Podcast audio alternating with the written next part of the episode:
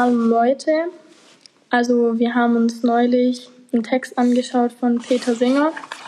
Da haben wir über Gleichheit für Tiere geredet ähm, und allgemein über Gleichheit. Und Peter Singer war ein Philosoph und ein Tierethiker.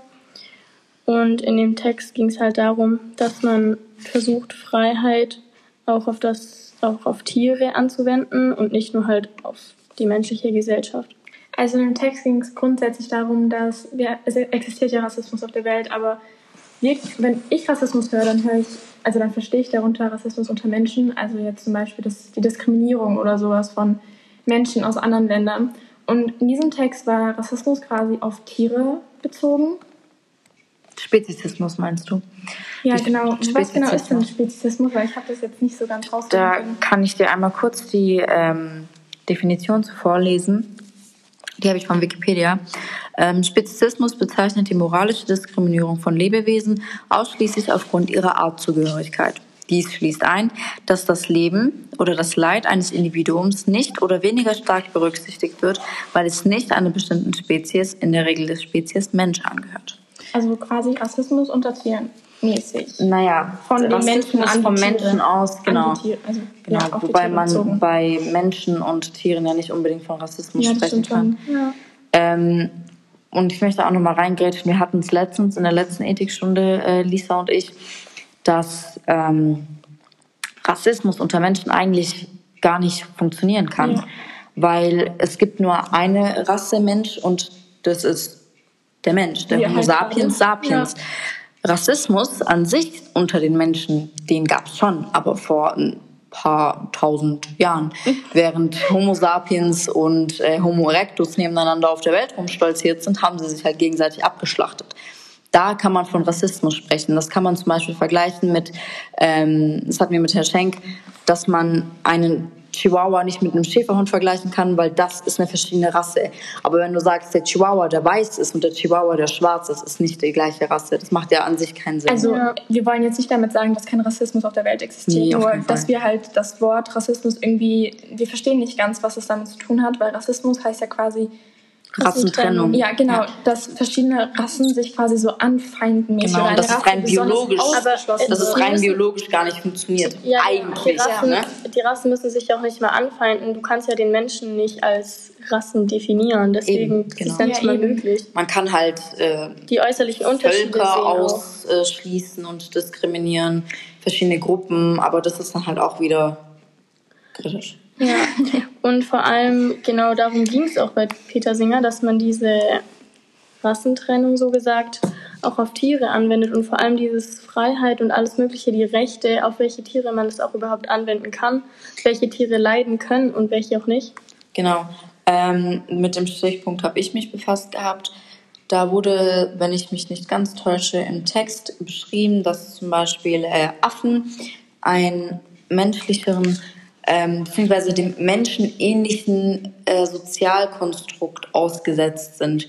Das heißt, die haben auch dieses Familienbild, die leiden auch Trauer, die ähm, erfreuen sich auch, wenn manche Dinge mal gut laufen oder wenn sie was Leckeres zu essen gefunden haben. Also bei Affen zum Beispiel könnte, könnte man eigentlich gar nicht ähm, das Recht nehmen, dass sie für sich selber entscheiden, was ihr Schicksal mit sich bringt, weil sie den Menschen so ähnlich sind. Genau. Aber ich finde allgemein, wir Menschen tun vielen Tieren sehr wie allein, dass wir ähm, Fleisch essen. Ja, Fleisch, Fleisch essen. Und ich finde, es ist schwierig zu differenzieren, welchen Tieren wir jetzt weh tun dürfen und welchen nicht, weil im Endeffekt verspüren alle diese Tiere Leid, weil sie haben ja alle bestimmte Interessen. Heißt, wenn man gegen diese Interessen nicht nur verstößt, aber sobald wir ihre Gefühle verletzen, sie körperlich irgendwie ja, sie angreifen, das ist ja schon irgendwie so eine Art, ja, ja nicht Diskriminierung, aber halt, dass wir, das ist halt sehr wir nehmen halt deren Recht, Recht ne, genau. den Tieren weh zu tun. Wir haben keine Rechte, irgendeiner ja. anderen Spezies an Lebewesen irgendwie ja, weh Nur weil die sich aber nicht mit Worten verständigen können. Nur, nur wenn, wenn, ich, genau, wenn, der Tier, wenn, wenn das Tier das nämlich könnte, dann glaube ich nicht, dass der Mensch das machen würde, beziehungsweise dass er es nicht in diesem Ausmaß ja. machen würde. Mhm, ja. Dass wenn eine Kuh sagt, hey, es kann nicht sein, dass du mich äh, regelrecht vergewaltigst und dadurch mein Kind mir dann später klaust, nur um Leuten deiner Spezies meine Milch zu verkaufen. Was halt auch noch Muttermilch eigentlich fürs eigene Säugling Genau, deshalb entreißen sie es ja, genau.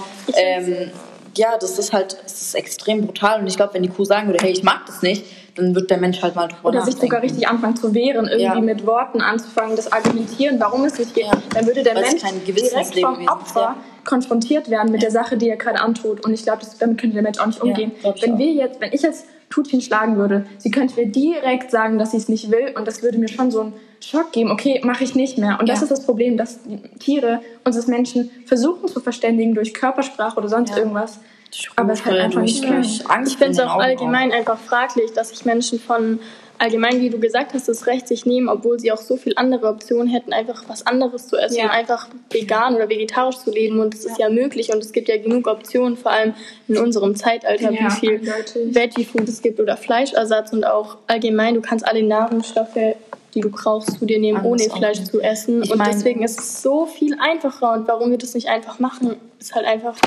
Halt ja, da gibt es schon teilweise, ja, nee, da gibt es teilweise schon echt logische Erklärungen, weil man halt viel mehr Platz bräuchte, um Soja anzupflanzen, wie, ähm, wie du halt die Tiere in einem Käfig halten kannst. Ja, aber du ne? musst ja die Tiere also Genau, genau, genau. Das ist halt auch wieder so ja, äh, problematisch. Dann ethisch fragbar, was ist einem wichtiger, jetzt Platz zu verschwenden, ja. dass Menschen eher enger aufeinander leben müssen oder halt einfach ähm, Tieren weh zu tun. Würde man tatsächlich mehr Platz verschwenden, weil du musst ja auch viel Tierfutter anpflanzen für die Tiere und das ja, ist ja genauso. Ich bin gerade echt unsicher, habe ich mich auch gar nicht informiert, also kann ich gar nichts dazu sagen. Nee, also mh, den wird ja auch teilweise einfach Heu gelagert und das sind riesen Lagerhallen und dann kriegen die halt dann, wenn es nötig Vor ist. Vor allem bin ich der Meinung, dass Tiere, die auf Massenhaltung leben, dass sie gar nicht so pflanzliches Essen nee, bekommen. Ich glaube, sie kriegen eher so die, künstliches ja, Essen halt, dass ja. die diese ganz, dass die zum Beispiel dicker werden, dass sie genau, Menschen Fleisch sie, haben ja, oder irgendwie sowas. Genau, genau. Also ich glaube nicht, dass sie da jetzt frisches Heu, das gerade gepflückt wurde, irgendwie, nee, nee, also nee. Gras, das gerade gepflückt wurde oder so. Nee, doch, unabhängig, unabhängig davon, wie würdet ihr das einschätzen, kann man das menschliche Leid mit das Leid, so Leid von Tieren vergleichen oder überhaupt so aufeinander so ich, aufbauen? Ja, ich finde vergleichen schon, weil wir also ich kann mich jetzt in einen schlechten Tier hineinversetzen, aber ich glaube schon, dass Tiere auch sehr viel Leid empfinden, gerade mit dem, was wir ihnen antun. Ich finde, das, das ist wieder das Thema aufgreifen, dass der Mensch das so nicht akzeptiert und auch nicht mitbekommt, weil die Tiere es uns nicht so. Ich glaube, der Mensch ich, verblendet das ja, auch. Ja, eben, dass man es mitbekommt. Weil ja, ich habe zum Beispiel, wo ich mich mit einer Zeit lang, äh, wo ich mich in einer Zeit, wo ich mich eine Zeit lang mit ähm, dem veganen Essensstil und dem äh, vegetarischen Stil ähm, befasst habe, habe ich mir halt auch richtig viele Dokumentationen angeschaut, so wie es jeder Anfänger macht, ne? Mhm. um einem auch diesen, um mich beabsichtigt in diesen Schockzustand zu versetzen. Ekeln ja, genau. Ja. Hat bis heute noch funktioniert. Ich krieg nicht, ohne drüber nachzudenken, äh, Fleisch runter oder wieder. Es ist, widert mich wirklich an. Mache ich sehr ungern wenn ich die Möglichkeit habe, auf was Vegetarisches auszuweichen, dann mache ich es. Ähm, und in diesen Dokumentationen wird halt sehr bildlich veranschaulicht, wie, das war jetzt primär in Amerika, wie die Massentierhalter mit den Tieren umgehen. Abgesehen davon, dass sie sie mit Antibiotika zupumpen und innerhalb von einem winzig kleinen Quadratmeter Käfig äh, zehn Hennen gefühlt reinstecken, ähm, ging es auch primär um ähm, Rindfleischkonsum.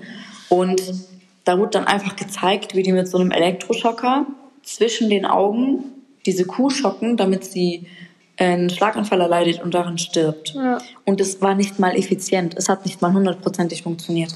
Ja. Und das finde ich einfach grausam. Weißt du, so, dann schneid dem Tier halt die Kehle durch. Oder irgendwas, was nur halb so grausam ist, wie dass du sie mehrmals ins Gehirn schockst, obwohl du weißt, dass es 50 Prozent gar nicht funktioniert. Aber auch um darauf aufzubauen, ähm, wie findet jetzt brutal, aber sorry. Ja, aber wie findet ihr das eigentlich so im Allgemeinen? Welche Tiere haben überhaupt recht? Also meines Erachtens ist es schon so, dass Tiere, die leiden können, eher Recht darauf haben, weil es gibt ja, ja auch Tiere, Tiere, die gar nicht leiden. Zum Beispiel Regenwürmer, wenn man die zerschneidet, dann leben die einfach weiter. Weil du halt keine Reaktion siehst. Also ich kenne mich jetzt nicht mit Regenwürmern aus, muss ich sagen, aber wenn man das bei ähm, anderen Tieren beobachtet, vor allen Dingen bei Säugetieren, wenn du, wenn du einer Kuh ihr Kalb entleibst, äh, ent, ent, entziehst. Ja, darum geht es ja, welche Tiere und welche nicht. Ähm, dann weint die Mutter dem, dem Baby hinterher und dem, das Baby andersrum genauso. Wenn du ähm, einen Schimpansen verletzt, dem in die Hand schneidest, dann wird er sich die Hand genauso zuhalten wie ein Mensch. Weißt du? Und ich glaube, man kann das auch gar nicht wirklich differenzieren. Welches Tier hat Recht auf äh, Freiheit und Gleichheit und sonst was? Ich finde, jedes Tier sollte an sich respektvoll behandelt werden und der Mensch sollte sich wirklich mal zurücknehmen und weniger Gott spielen, was diese Tiere angeht. Weil du hast nicht zu entscheiden, was, was, was das Schicksal von diesem Tier ist. Findet ihr auch so fleischfressende Pflanzen gelten auch darunter? Weil man weiß ja nicht, wenn man denen zum Beispiel was abschneidet oder so, ob es denen wehtut. Weil fleischfressende Pflanzen bewegen sich ja auch und essen ja auch andere Tiere, also und leben ja auch richtig und zeigen das auch. Und findest du, wenn, wenn ich denen jetzt einen Arm abschneiden würde, denkst du, das tut denen weh oder wie würdet Also ich glaube, wenn ich jetzt ein bisschen tiefer so in dieses Spirituelle gehe, glaube ich schon, dass alles, alles, alles eine gewisse Art von Aura ausstrahlt und eine gewisse Art von Schmerz und Gefühlen ausstrahlen kann.